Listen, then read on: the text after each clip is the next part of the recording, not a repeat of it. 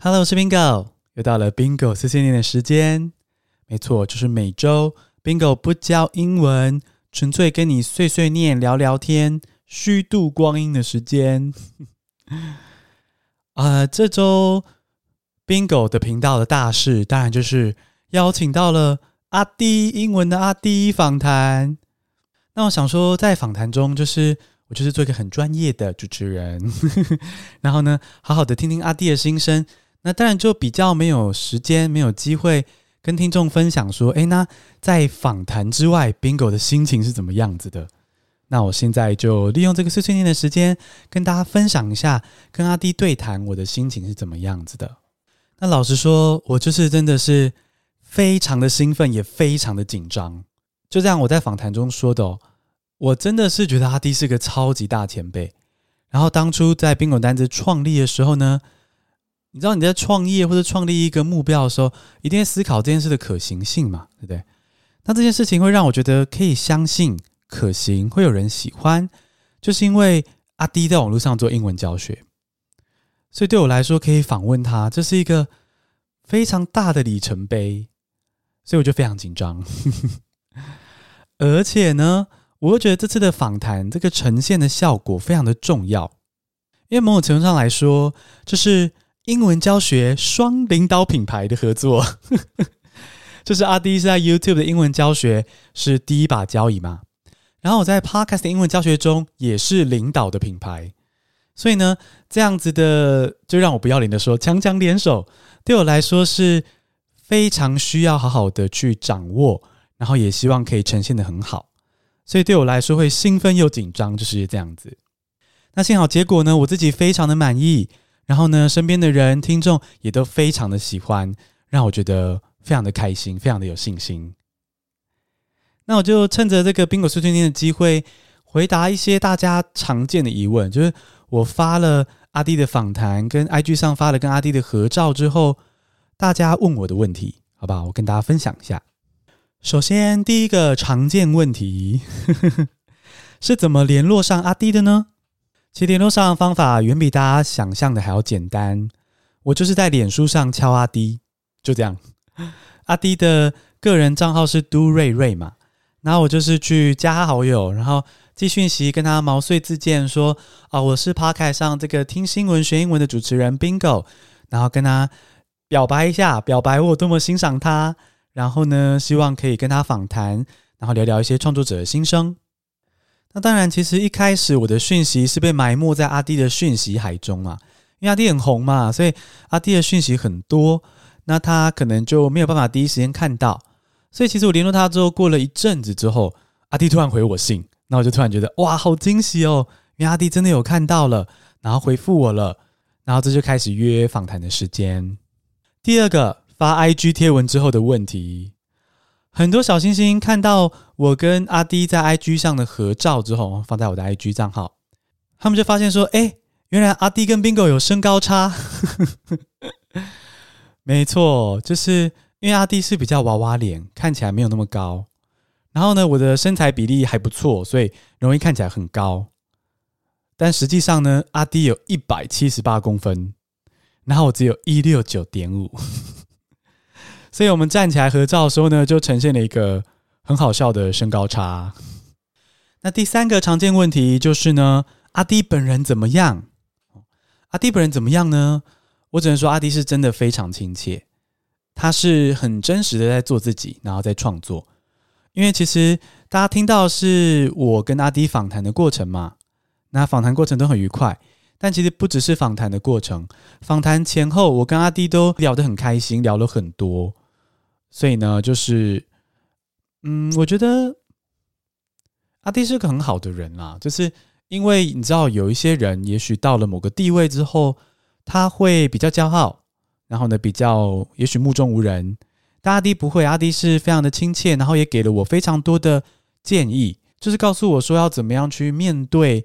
创作者会遇到的一些呃危机吗？或者是说心态调整？嗯，所以非常大方的一个创作者。那这次访谈中，其实呃很让我惊喜的是，阿滴的英文教学理念和英文学习的概念跟我都是不谋而合，让我觉得英雄惜英雄。那但是呢，最让我感动的话呢，是创作者相关的对谈。我觉得阿滴提到说，他自己身为这个台湾第一波创作者，他经历过很多的大起，然后也有一些嗯 YouTube 演算法的残酷。他就跟我分享到他的患得患失，就是当你成长的时候呢，当然会非常的开心，非常的兴奋，可是也同时很害怕失去。那这点呢，会让我觉得哇，很有同感，因为呢，就是大家都知道 Podcast 也是一样嘛，也是网络创作。那播放数据会有起有落，那更不要说大家知道 Podcast 排行榜哦，每天在调整，每天在那个 Every day I'm shuffling，排名每天都在换，然后所以其实等于你可以想象，以前在班上的时候，我们每个学期有两次班排名，哎，压力已经很大了耶。可 Podcast 排行榜是每天都给你一个新排名，恐不恐怖？超恐怖的啊！所以其实 Podcaster 也是。也许至少会跟 YouTuber 一样患得患失。而阿迪给我的建议呢，访谈中也有提到，就是说，呃，你要去多留一点点自己的时间给自己，独处的时间，而不是把自己的所有一切都掏空给这个网络事业。这样子会对心理健康有一点点危险啦。那除了留一点点时间给自己之外呢，阿滴还提到说，他现在有在练习这个 mindfulness。也就是说，嗯，专心的去观察自己身体的状况跟需求。那我就觉得说，哎，这个概念蛮有意思的。其实，mindfulness 就是啊、它是可以透过冥想去得到的一个状态或是目标。那我就想到说，我以前曾经短暂学过瑜伽。那当时在瑜伽中，当然就会有冥想啊，嗯，mindfulness 这些练习。所以呢，我就想说，哎，我是不是应该要？最近这么忙啊，这么的混乱，然后虽然有很多很棒的机会来，可是也把我的心绪弄得比较混乱。我是不是应该重新再好好的练习冥想这件事情？好，所以呢，在这个跟阿滴对谈鼓励之下呢，我就开始在找一些冥想的资源。然后呢，诶，我就发现说 Netflix 上面有一个，嗯，算是纪录片吗？节目，节目好了。其 Netflix 上面有一个节目叫做《冥想正念指南》，哦，这个它就是教你怎么样去冥想，怎么样去维持正念 （mindfulness）。那我昨天晚上看了一集，我觉得很有收获诶。我今天我昨天晚上看一集嘛，然后我今天白天就有一直在练习冥想。我，特别是最近很忙，我就觉得我多冥想，多冥想。然后我觉得看完这个第一集之后，我觉得我的冥想技巧、冥想的精神进步非常多哎，所以我决定跟大家推荐这个《冥想正念指南》这部影片，然后同时也跟大家简单分享一下我目前学到什么，好不好？好，基本上是这样子的哦。我觉得他破除了很多我对冥想的迷思啦。首先，他说冥想你未必要用打坐的姿势，你可以坐在沙发上，你可以躺在床上。你可以各种姿势，反正就是你觉得舒服的姿势。然后呢，就开始专注在呼吸上，把呼吸当成你的 anchor 哦，就是一个锚。这个呼吸就是你一直要专注的事情，是你的 anchor。那这时候呢，其实你的脑子里一定会有很多的思绪进来。那很多人对冥想的迷思就是说，我冥想的时候必须强迫自己。不准想到任何事情。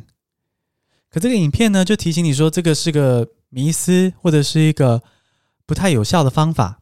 与其叫自己不要想，你要让这些想法轻轻松松的来去，不去阻止它出现，也赶快送它离去。那他用一个很 visualization 的方法，用一种很视觉化的方法描述这件事，我觉得很有帮助。他说，你可以把你脑中的思绪。想成一台一台的车子，然后呢，你就坐在路边，面对的这个、哦，应该说，你就坐在路旁，看着这些车流，这些车流来来去去，就是你的想法。那希望冥想的状态就是，你坐在路边，用一个轻松的视野，就看着这个来来去去的车流，你不阻止他们出现，也不去挽留他们。所以你的眼睛也不会硬去追一个跑走的车子，硬要把它抓回来。啊，就是有一个念头出现的时候呢，你不会太用力的去想它。可是呢，有念头出现的时候呢，你也不会生气，叫它不准出现。你先让这个念头 come and go，很自然的来来去去，然后你就坐在路旁，看着这些想法来来去去。然后呢，一旦发现你被某一个思绪、某一个车子拉扯走的时候呢，你就赶快把思绪专注在呼吸上，一呼一吸，一呼一吸。哦，光是到这边我就觉得已经破除了很多我对冥想的迷思了。哦，原来冥想不是什么都不能想。是要轻松的想，轻松的放，然后原来冥想躺着也可以，坐沙发也可以。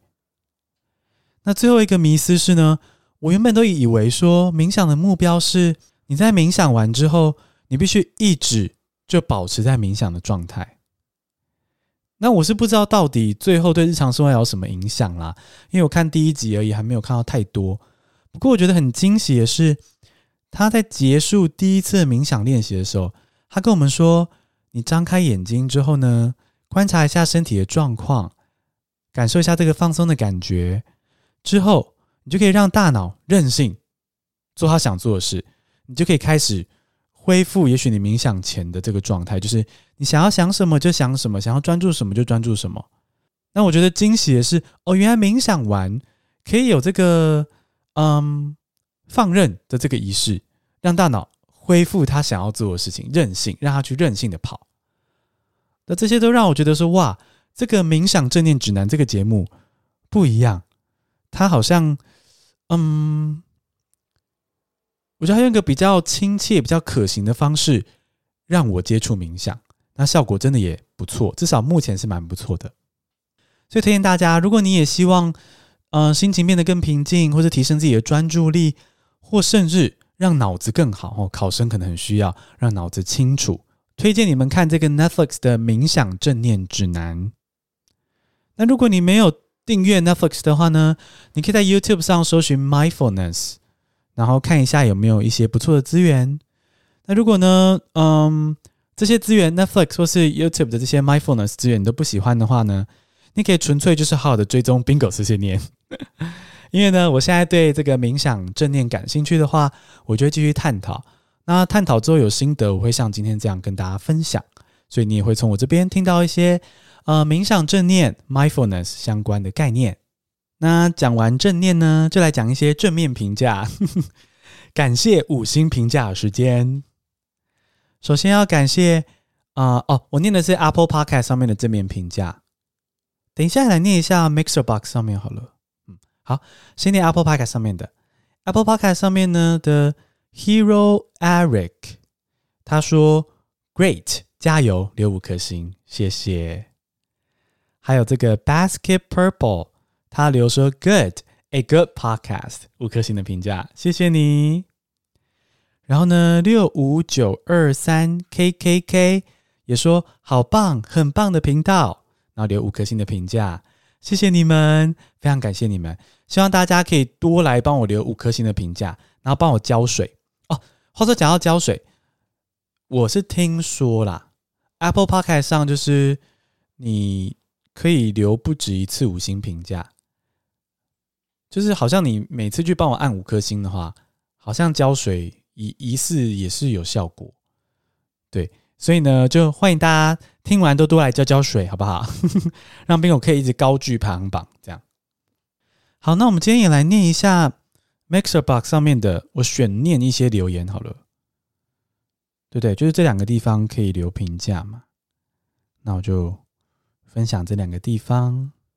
大家知道 Mixer Box 吗？就是一个叫做 M I X E R B O X 的一个播放软体，然后它也可以听 Podcast。那上面会有留言功能，算是蛮容易互动的地方。那因为这边有很多留言，非常感谢大家，所以我就挑一些呃，我现在随机看到的，感谢一下你们。嗯、有一个叫 Dale Shay，他听完阿滴那一集说我们风趣幽默热诚，谢谢你。然后在第两百六十四集就是。上一集的碎碎念，啊、刘大良有说啊、他说每次 Facebook 回顾照片，都觉得自己以前好傻好天真，什么事情都敢做，但现在自己什么都蹑手蹑脚。哦，他是在回应我说，因为我这集也提到说那个啊、我在翻菲律宾旧照的时候，发现以前的自己好大胆哦，什么都敢挑战这样哦。那刘大良就说他有同感，对啊，我觉得好像会回头看照片，觉得自己好像以前也有很多勇敢的挑战，嗯，就不知道大家有没有一样的想法。不过我这一周又在想说，会不会其实一方面可能过去的自己比较勇敢啦，因为比较年轻，就是 you have nothing to lose，你会觉得说你还不会失去什么吧？尝试失败了也没关系，跌倒再站起来就好。那现在的机会成本就比较高，这是一个可能。但第二个可能就是说，我们回头看照片的时候，因为我们一回顾照片，就是看我们可能过去十年、二十年、三十年的光阴。那我们是用过去那么多年挑战的事情，当然一瞬间看起来会很多啊。可是现在呢，我们也不是也是在很努力的生活，很努力的挑战自己吗？所以也许我们可以相信一下，也许十年后的自己回来看，又会觉得说：哇，现在的 Bingo，哇，现在刘大良好努力，好勇敢啊！是有可能会这样子的。那再来就是，呃，我有一集是两百六十集讲到台铁出轨这个事情。那苏维良就留言说：“谢谢你分享正面能量，让我在现在这个比较辛苦的时期，能够得到一些鼓励跟安慰。我非常开心。我每次有人告诉我说我的 Podcast 治愈了你们，或者是陪伴了你们，只要同时都也回头治愈了我，陪伴了我。”所以非常感谢你们。那今天的五星评价跟留言就先念到这边，大家都可以继续到 Apple Podcast 上面给我五星评价，或者是在各个你喜欢的收听平台可以留言的话，就跟我互动，就有机会被我念出来哦。那讲到这个互动啊，然后跟我聊聊天什么的，我想要来请求一下听众的帮忙，希望大家可以来追踪我的 Instagram，我的 IG，我的 Instagram 啊。卡在二点八万，好久哦，二点八万粉丝了哈，好久哦，我想要破三万，许愿许愿小星星们，Podcast 的小星星们可以来 IG 追踪我，让我可以破三万，好不好？让我这周就破三万。那我的 IG 是 Bingo 百灵果底线 BB，拼一下给大家听，B I N G O B I L I N G U A L 底线 BB。Bingo Bilingual 底线 BB，希望大家可以来 IG 追踪我，让我破三万这个里程碑。然后呢，呃，来追踪我的话有很多好处啊，因为你可以看到我的生活，也许有录 Podcast 的心情。然后有时候我也还是会教一些单字，虽然现在 Instagram 我用的比较生活化的经营了啦，比较经营我个人的生活跟大家分享。不过有时候也是会分享一些很实用的生活英文哦。然后呢，呃，还有就是有时候如果节目有一些异动啊，或者是重要的讯息，有时候我会透过 Instagram 来告诉大家，所以赶快来 Instagram 追起来，好不好？Bingo Bingo 底线 BB。好啦，那这周的 Bingo 碎碎念就到这边喽。如果你想聊聊天、说说话，我聊碎碎念的话题，或者是一到五的新闻话题、英文话题，都欢迎用 Instagram 私讯跟我聊聊天哦。那今天的 Bingo 碎碎念就到这边，我们下周六见喽，拜拜。